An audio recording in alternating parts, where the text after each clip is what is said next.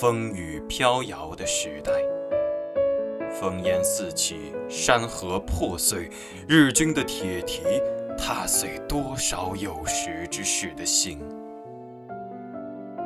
那是一个万马齐喑的时代，万民昏聩，国将不国，当局的懦弱寒凉多少铁骨铮铮的情。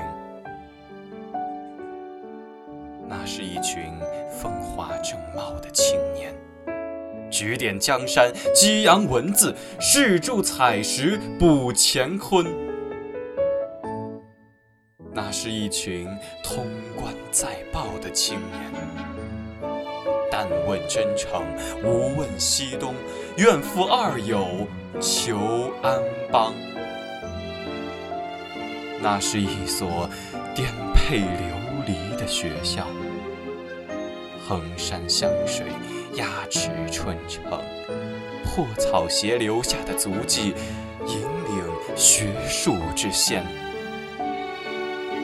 那是一所刚毅坚卓的学校，民主堡垒，爱国阵营，血肉区编成的旗帜飘荡百年之久。他的背影，耐住时间的磨蚀，屹立在北大。清华、南开三校学子的心头，他的名字横渡岁月的湍流，映现于每次回望历史的眼眸。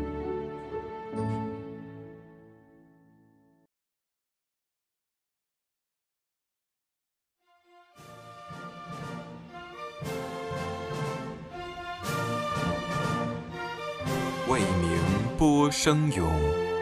博雅艳名长，听众朋友们，大家好，欢迎收听北大故事之西南联大第一篇《习以愈合一》，我是主播朱慕远。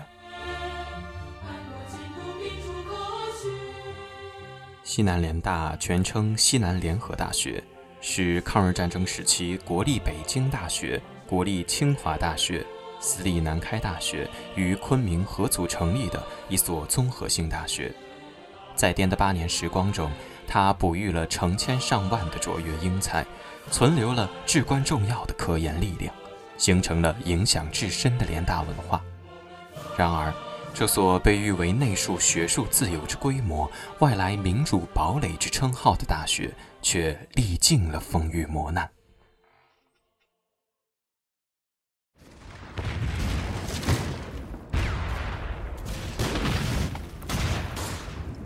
一九三七年七月七日夜，北平宛平县城隆隆的炮声击碎了卢沟晓月，全面侵华战争的硝烟夺去了平津高校的静谧。七月二十九日，南开大学在日军飞机的轰炸下变作一片瓦砾废墟。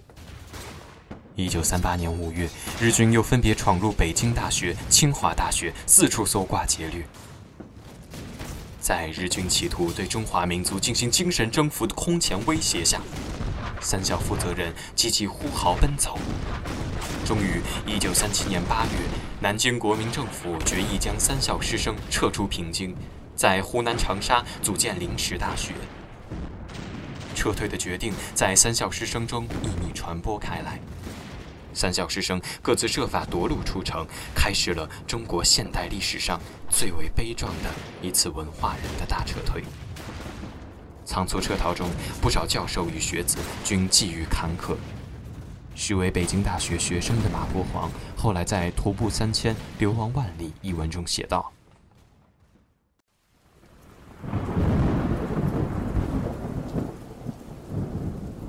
当时。”我的疟疾还未痊愈，身体软弱，大家坐卧在货舱盖上，吃着硬而不熟的冷饭，啃着咸菜头，男女挤在一起，互无猜忌，互相照顾。我。幸承这些患难与共的朋友们的支持，得以平安度过这种颠沛病苦的生活。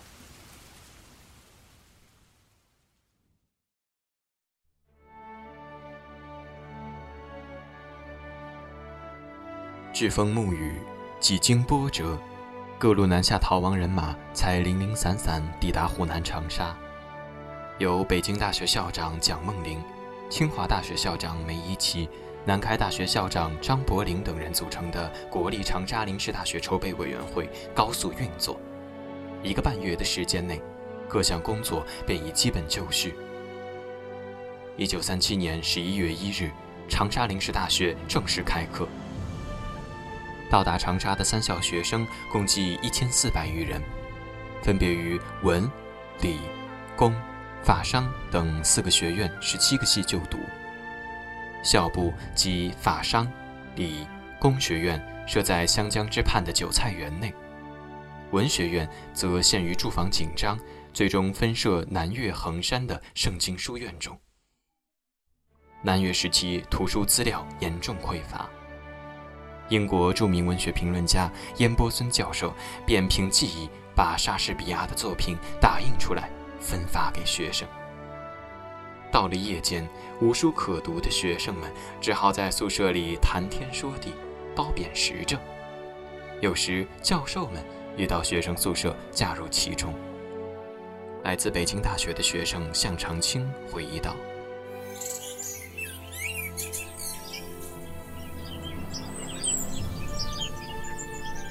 这所名山中的临时教学场所，并不次于北京沙滩红楼里宽敞的教室。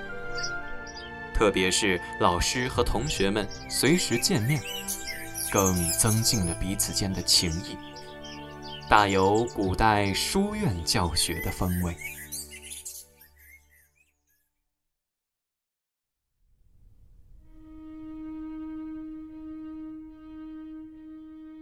然而，战争的阴云仍恣意蔓延在华夏大地之上，并逐渐攫住师生们的心。近三分之一的同学弃笔从戎，奔赴抗日救亡的前沿阵地。在持续恶化的战局的胁迫下，三校不得不再次考虑迁移。一九三七年底，学校当局请准教育局做出了迁校昆明的决定。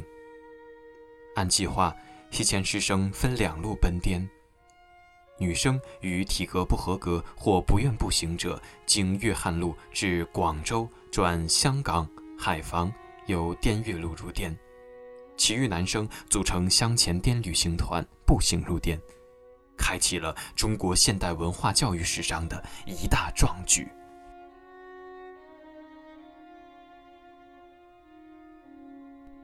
困难期间，走几千里路，算不了受罪；国难当头，应该认识祖国了。闻一多先生的慨叹，大抵道出了三校师生的共同心声，也恰契合西迁之旅的宗旨所在：多习民情，考察风土。唯有体察中国最底层、最广大人民的生活境况，方知中华苦难之本源。采集标本，锻炼体魄，不被物质的匮乏所局限的精神羽翼，将更坚定地引领中华文化建设的征途。这次历时六十八天、全程三千余里的旅程中，布满了艰难险阻。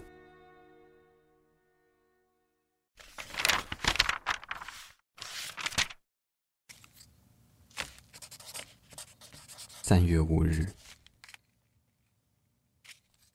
昨夜云有匪万余渡河来犯，同学多半未睡。今日李师押车，余等迟行。过文昌平时，人家多庇护。从小路上坡后，并闻枪声一响。夜宿凉水井，正街。均为步行西去之军校学生千余人所占。欲登宿山经小村，行李车来得很迟。空匪惊扰，竟用手电。黑路走西田埂三千里多，来回扛行李，甚苦。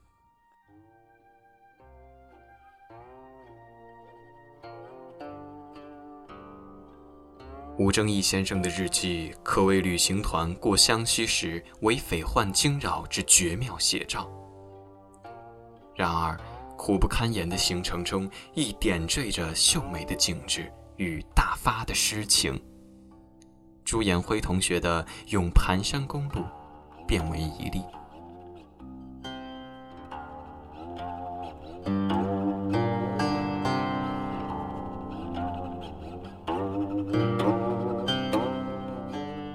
唯此无畏心，破险入坦荡，无道焉可阻？须去灵山上。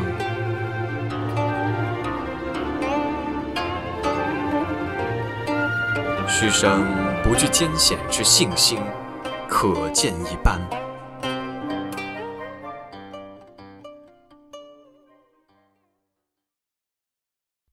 俏丽风光自然悦人心脾，奇闻趣事则更引人莞尔。几位颇有个性的先生们，便构成了图中最为别致的风景线。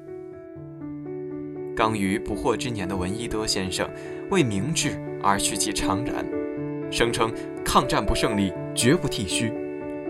路上人看见闻一多先生，便称呼他“大胡子”。先生总是含首微笑，频频致意。另有一次，人们听到警告说，前面有一个看起来很古怪的土匪。大家小心走近，才发现这个古怪的土匪原来是化学家曾昭伦。曾教授是清代曾国藩之后，身着的灰色长衫破绽百出，衣襟前长后短，鞋袜也破得难以闭足，无怪被人误认作流寇。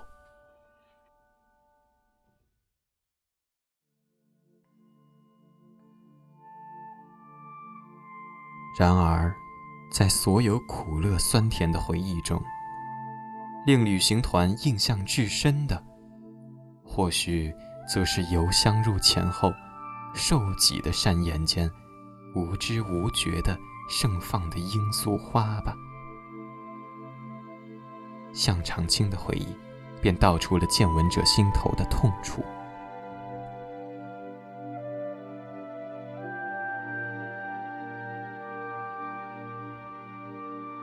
谁知道，什么年代起，这地方的人就变成了这样的苍白、孱弱和瘦削？我不信这全是由于他们自己的罪过。我仿佛觉得，是一条蛇，或者一只猛虎，扼住了一个人的咽喉。谁知道，什么时候才能得到解脱？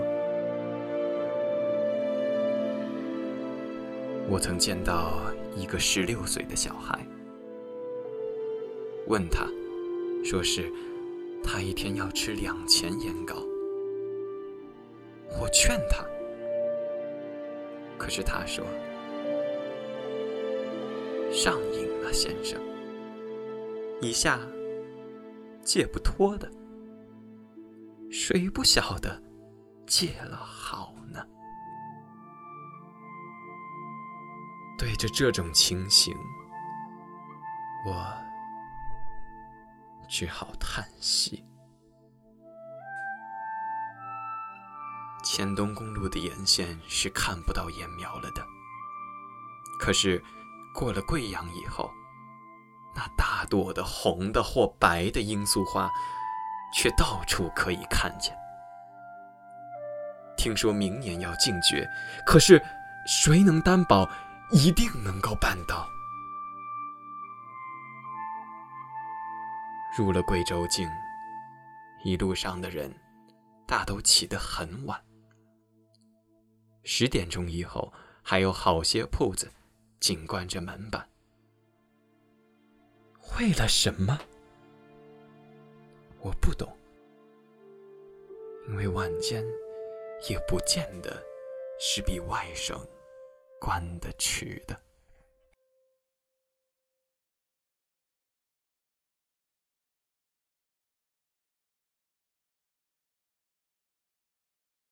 终于，一九三八年四月二十八日，香前滇步行旅行团全体成员带着满身风尘与劳顿，也带着三千里风雨陶铸出的崭新精神风貌，抵达西南边陲城市春城昆明，完成了中国历史上绝无仅有的、浸染着悲壮色彩的文化长征。为了迎接这支长途跋涉、远道而来的队伍。赵元任特别创作了歌曲《条条长路联合大学》。It's a long way to 联合大学。It's a long way to It's a long way to 联合大学。To the finest school I know. Goodbye，圣经学院。Farewell，秀才 Square。 It's a long, long way to Kunming City, but my heart's right there.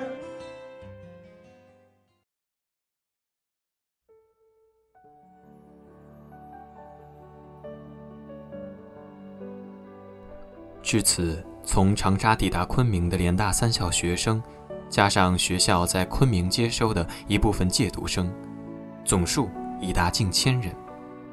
一九三八年四月，奉教育部电令，国立长沙临时大学改称为国立西南联合大学。从此，三校也进入一个新的历史发展时期。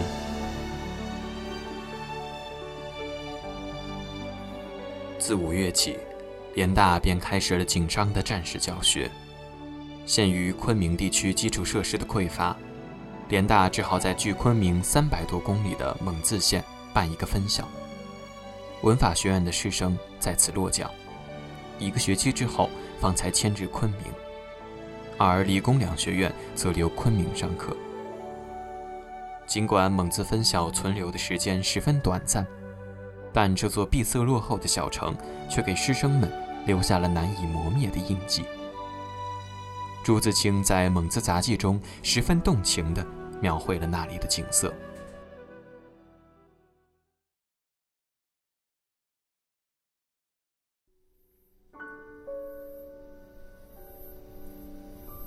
海关里高大的尤加利树和一片软软的绿草，是主要的调子。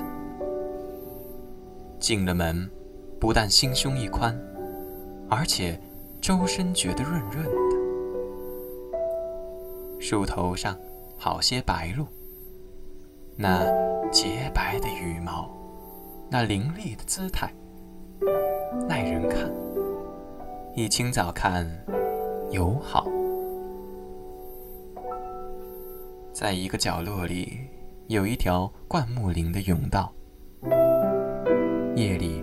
月光从叶缝里筛下来，该是很有趣的。另一个角落长着芒果树和木瓜树，可惜太阳力量不够，果实结得不肥，但沾着点热带味，也叫人高兴。银行里花多，遍地的颜色，随时都有。不寂寞。最艳丽的要数叶子花，花是浊浓的紫，脉络分明的，活像叶。一丛丛，一片片，真是浓日化不开。花开的时候真久，我们四月里去，它就开了；八月里走。它还没谢呢。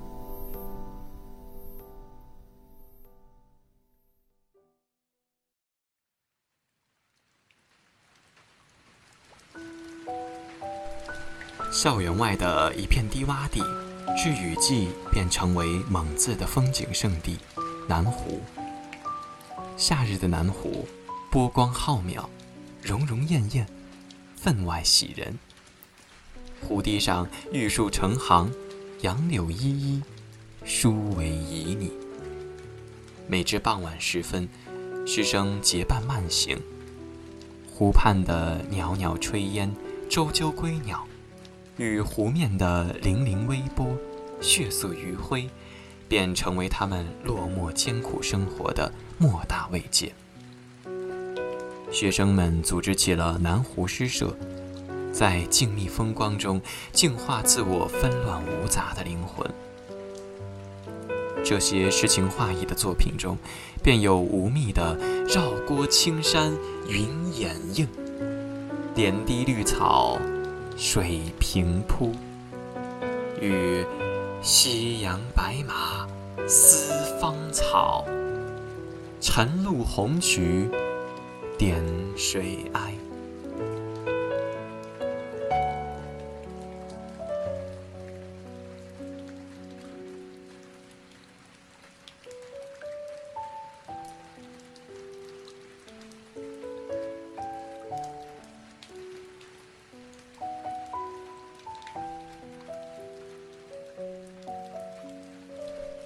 蒙自分校迁回昆明校本部后，原本便已拥挤不堪的校舍更加不堪重负。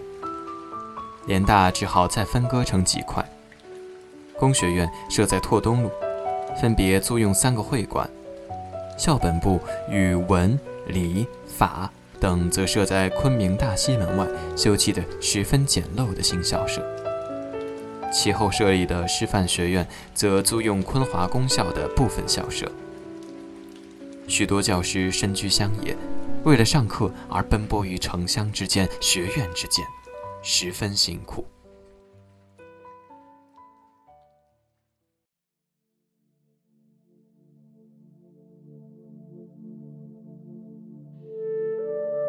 然而，战火之中安存清静之地？日军于一九三八年九月十三日对昆明进行了首次空袭。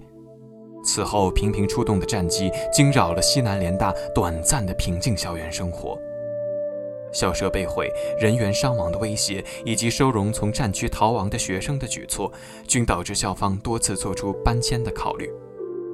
一九三八年十月，将文法学院及师范学院的文科迁至晋宁盘龙寺的决定，以及一九四一年七月在龙苑村购地建造理学院和师范学院校舍的决定，最终均未实施。而一九四一年十一月，在四川叙永县成立分校的决定则得以落地。叙永分校在一九四一年一月正式开学，并收纳了当年六百余名入学的新生。这里地处偏僻，物资匮乏，学生每人只有一盏十分昏暗的铜油灯。视力差点的人，只好把油灯放在人与书本的中间。一不小心便会将头发点燃。一位从南洋归国读书的女同学，因为酷热的气候和恶劣的生活条件，身体日渐虚弱，最终中暑倒下，长眠蓄勇。由于此地靠近国民党中央政治统治中心重庆，地方当局对联大学生的政治动向监视得很紧。学生去了不久，便因皖南事变一事的政治表态，与当地的国民党三青团分子发生冲突。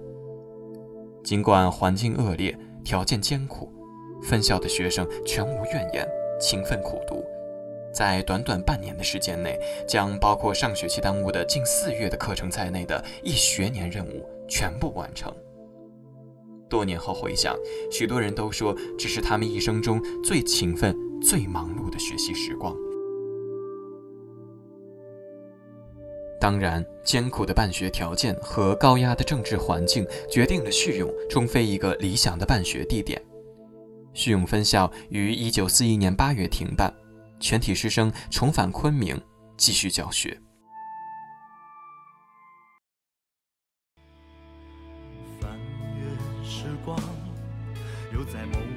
西南联大的师生们东奔西走，颠沛流离的生活，可谓习以愈合矣。然而，连大人求学动心忍性、爱国情真意切的精神却从未动摇，其对后世学子无惧艰苦、永葆真诚的鼓舞也永远风伟。今天的北大故事就到这里，感谢您的收听，我们下期再见。爱大，击溃不知千里取沙成塔，砥砺前行不负青春年华，我的一。